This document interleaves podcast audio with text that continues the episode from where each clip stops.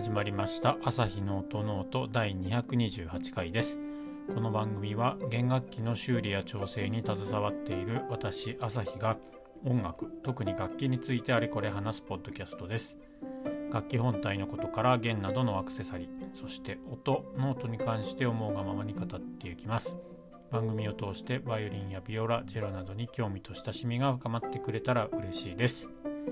ということで今日も始めていきたいと思います。とですね今日はえっ、ー、とバイオリンの制作のお話になるんですけれどもちょっと自分が今作っている楽器ではなくて、えー、まあ、制作の人一部分のについての話をしてみようと思います。先週先々週ぐらいにネックがのリセットをしてますっていう風な話をしたと思うんですけどもあれについて、まあ、そこをネックを外してボディから外してもう一度あの正しいネックの差し込み角度にして入れ直すっていう修理があるんですけどそれをやっていて、まあ、やることって本当に制作バイオリンの制作と同じで、えーとまあ、保存穴を切って入れるっていうところなのでそれについてのお話を少ししてみようと思います。というのはですねまあ今日月曜日っていうところもあるんですけどあともう一つはまたいつもの通りあのツイッター上で新しいジグを作ってますみたいな投稿をこれまた先週先々週ぐらいにしたんですけどあれの答え合わせっていうか皆さん想像してみてくださいみたいなことでツイートして一向に全然答えみたいなこれに実はこれに使いますっていうことをお話なりツイートしていなかったのでそれについてえー、ここでお話をしようかというふうに思います。えー、そのジグ作っていたジグっていうのは要はこのネックリセットの時に使うジグです。えっ、ー、とそんなにねジグをいちいち作る必要はないんですけどでもあった方が今回楽だな楽なんじゃないかなっていうところがあって作ってみました。えっ、ー、とそしたらですねなのでまあジグのえー、使用方法としてはネックリセットの時にネックの長さを、えー、チェックするためのジグと いう感じです。でどういうことかっていうとですね、えー、ネックのそのリセットネックをもう一回入れ直すんですけど、まあ、これ制作の時も出来上がったボディとネックをガチャンってくっつけるっていうことになるんですけどバイオリンはですねだいたい戦後の楽器、えーに関してはだいたいサイズっていうのが大まか決まってるんですね。例えばボディの長さとかあとはネックの長さとかですね。あとはその今でいうところであればネックの差し込み角度、え、何度っていうことではなくて、まあ、僕らは僕らっていうかプロジェクションっていうんですけどそのその高さっていうか数値いうそういったところですね。あとまあ厳密に言うとバスバーの長さとか幅とかその辺とかですね。あとそういったところも大体大まかほぼほぼ決まっているんですね。でネックを入れるっていう時にとりあえず保存穴を適当に開けてガチャって入れればいいかっていうとそういうわけではなくて これが表板のえー、っとてっぺんっていうかネックにと表板がこうくっついてるところ。そこの表板のエッジ部分から上ナットですね。ネックには指板とナットっていうのがついていて。で、うんと、指板の一番端っこのところあそこに弦を乗せる溝がこう切ってあるだいたい5ミリぐらい幅のなんか枕みたいなのくっついてると思うんですけどあれですね。なのでそれナットっていうんですけどナットと指板の境目ますね。あそことその表板の、えーと、エッジの部分。あそこがもう 130mm 要は13センチって決まってるんですよ。なのでまあ、1ミリぐらいずつずれてるのはあるかもしれないです。例えば129ミリとか131ミリとか、この辺はまあまあまあ誤差範囲ぐらい、うん、ちょっと大きいかもしれないですけどね。敏感な人だとそのポジション移動とかで、おやなんか違うぞって感じる方もいるかもしれないですけどまあ大体 130mm っていう感じになってます。でこれネックをそのボディに入れていく時に細穴を深く掘りすぎてしまう。要は F 字工の方に結構深く掘っていってしまうっていうんですか。そうするとネックの長さは必然的に短くなってしまうじゃないですか。奥の方までこう入っちゃうんで。で逆に今度薄すぎるとネックは長くなりますし接着するその表面積みたいな部分も小さくなっちゃうんで、まあ、抜けやすくなってきたりとかいうことになってしまうので細穴をそのボディのところにこう切っていく削っていく時になんとなくこう長さを決めていくんですよね。でその時に基本的にはもう本当 JIS1 級とかの定規を使えばいいんですけどれがちょっと難点なのがですねネックの細穴を切っていく時にネックって要はまだ上の方にいるって言ったらわかるかな？何て言ったらいいんだろう？ネックを見ていただいてそうするとネックを要は何だろうな？ようーんと横に横なんつったらいいんだ？細穴表板の上の方からこうスーってスライドさせてガチャンってはめる感じなんですよ。なんだろうな表板あのボディをボディのうんボディの上からパチョってパチョってなんつったらいいんでしょうね。すいませんね。滑らせながら入れていくのでネックとボディがガチャってはまるっていうわけではなくてえー、っとなんつったらいいんだ。れ。今名前が出てきたんだけどいなくなっちゃった。えー、っとあれ。あのあのチョコレート。全然出てこない。まあいいや。なのであの定規だとちょっとな、うんと、定規の幅が足らないんですよ。測りづらくて。なのでジグがあるととっても楽ちんなんですよね。でツイッターで私があの画像を載せてると思うんですけどあれ普通の定規よりも幅が厚いのがわかると思います。普通のその大体15センチぐらいまで測れる定規とか20センチぐらいの定規って大体1センチ半ぐらい1.5センチぐらいの厚みしかないと厚み幅しかないと思うんですよ。まあ長さが20センチあって幅が1.5センチぐらいあってでその定規の厚みが大体まあ1ミリがあるかないかぐらいじゃないですか大体その幅の方があれがやっぱり2030ミリぐらいあってほしいんですよ20、30ミリぐらい、まあ2、3センチぐらい幅がある定規って長いじゃないですか。今度そうすると今度30センチとか40 45センチぐらいの定規になっちゃうんですよね。まあ切りゃいいって話なんですけど、えっ、ー、と、そう、そうすると今度はね、長すぎると40センチとかあるような定規になっちゃうと、今度はですね、そのネックの長さ130ミリかなっていうのを測りたい時に、スクロールに当たっちゃうんですよ。えっ、ー、と演奏してる時バイオリンを演奏してる時とかを見てもらうと分かるんですけどこう自分の肩に乗ってるじゃないですか左肩に。向こうを見るとスクロールの横の幅がポコって飛び出てるじゃないですか。あれに当たっちゃうんですよね。でちゃんとした長さが測れなくって。なのであのー、ちょっと短くてだいたい15センチぐらいの長さでけど幅が3センチぐらいあるようなそういうのがあると定規としてすごい便利だなと思って。であのがあのジグを作りました。で、えーと、画像をちょっと見ていただくと分かると思うんですけど、えーと、長方形回してるわけですよね。長方形の人あの1個の角がこう丸くえぐられてると思うんですけどあれもちゃんと理由がありましてあれは今度はスクロールっていうかペグボックスの、えーと、下側っていうのかな。親指左手で構えて親指持っててる時に当たるところ。あの辺ちょっと膨らんでるじゃないですか。下の方に。飛び出てる。部分あそこに当たっちゃうんでなのでそこをちょっと丸く削ってあります。というところです。またそれを当ててる写真を今度載せますのでえー、言葉で説明するのがすごく難しいので画像を見てみてください。そんなところにはなるんですけど。ですので、えー、そんな感じで使うジグですというところです。はい。でネックのリセットはそんな感じですね。以前も、あのー、詳しい話はどっかの回でしていると思うんですけどネックを入れるっていうのは結構大変大変というか気を使う部分で。まずは今言ったようにネックの長さをちゃんと出さないといけないっていう部分と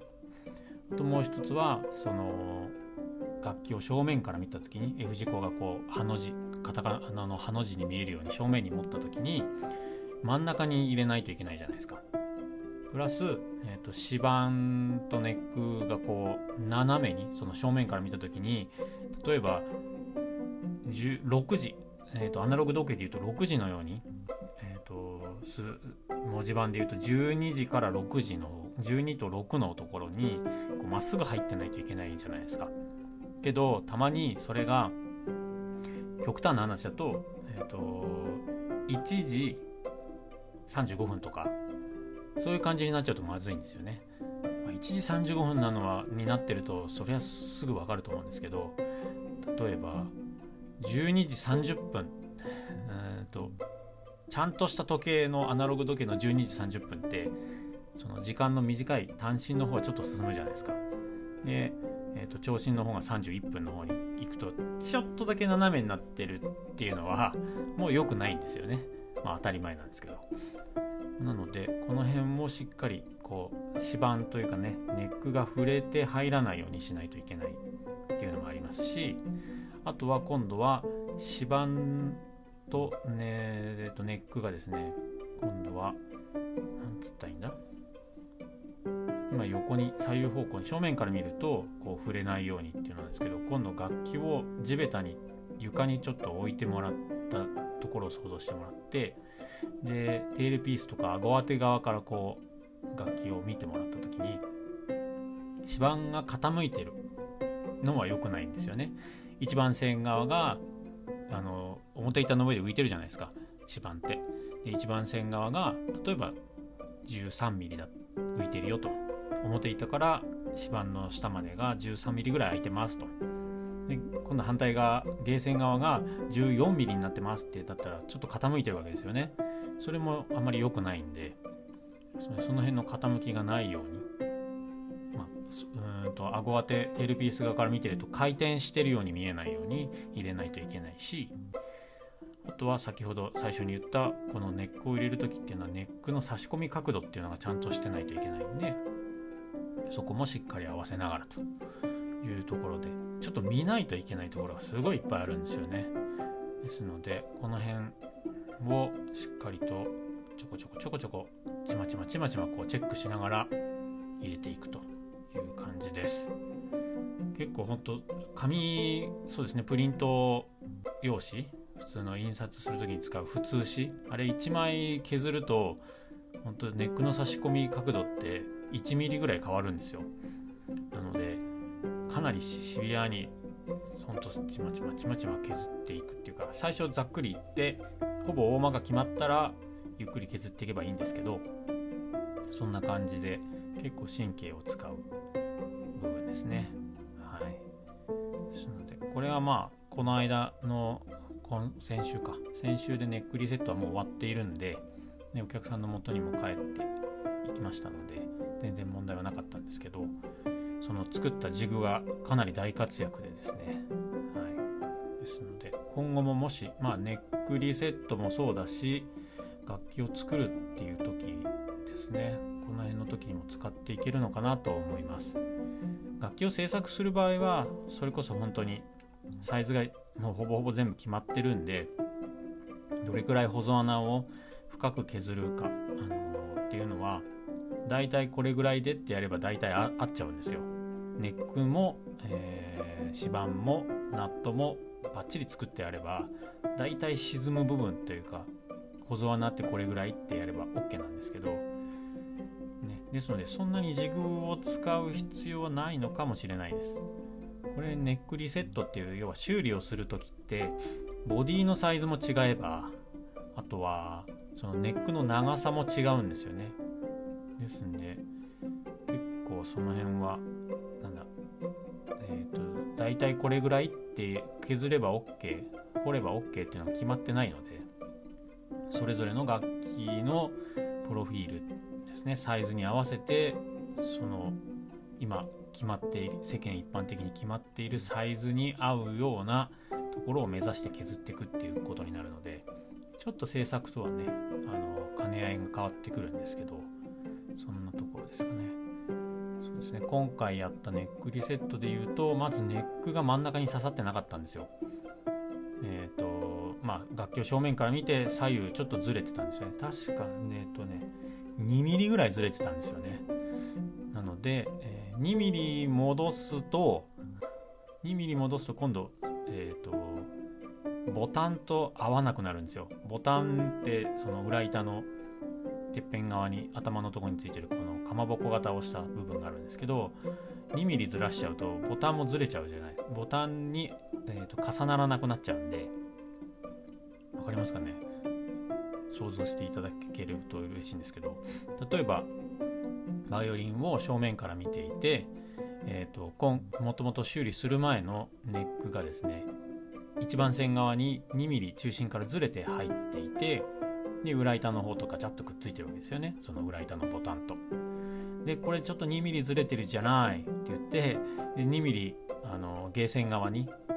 ずらしてずって入れるとスススススってこうネックは滑り、うん、奥うんと入っていくわけじゃないですか。表板側から裏板側へスーッと。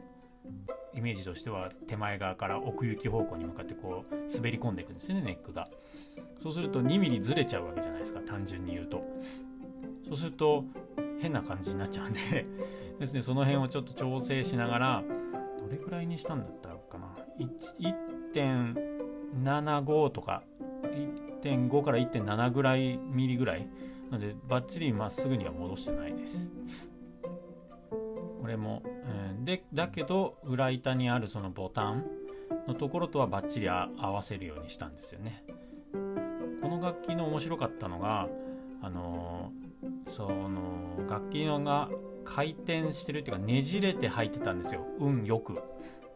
要は一番線側に 2mm ずれてたとします。でも、えーと、一番線側にあのー、一番線側の方要は A 線側の方にこうねじれて入ってたんでそのねじれを解消してあげるとそうするとずーっとボタンのところに合うっていう。またこれ言葉で説明するのすごい難しいですね。うまいこと多分伝わらないと思うんですけど。ですのでそれを直してあげるとたまあ今回うまくいったんですけどボタンもずれずにボタンとネックもずれずにけど楽器の中心により近いところにが、えーとネックが入っていくっていう感じですかね。ですので小僧穴とかもちょっとねもともとの穴とは全然違うところに開いてるっていうかこれも画像を載せればいいか。そんな感じなのでちょっと確認してみていただければと思います。そんな感じで。ですので制作する時ってもうほんと中心を出したりセンター出したりとかですねしてるのでセンター開けていけばいいんですけど修理の場合って楽器がもともと変な風に修理されてるというか作られてる場合とかそういうところがあってですのでいろいろこう考えないといけない部分が出てくる。まあそこが私は面白いんでやってるんですけどでももうね知れば知るほどあそうかっていうところも出てくるので、まあ、日々日々勉強ではあるんですけどそんな感じで、まあ、と今回のネックリセットは上手にうまいこと完了してでジグも大活躍してくれていう感じですねはいそんなところでございます。ということでちょっと長くなってしまいましたけれども、えっと、ネックのリセットに使うジグの話とネックリセットって制作する時よりもちょっとこういろんなところを見ないといけないから大変だけど面白いよっていう話をしてみました。はい、番組を気に入っていただけた方はこのポッドキャストのフォローやサブスクライブチャンネル登録をよろしくお願いします。えっ、ー、と、Twitter と Instagram もやってますので、もしよければちょっと覗いてみて、まあ面白そうだなと思えば、あの、そう、フォローしてもらって、感想とかいろいろつぶやいていただけると嬉しいです。それではまた次回の配信でお会いしましょう。ありがとうございました。さようなら。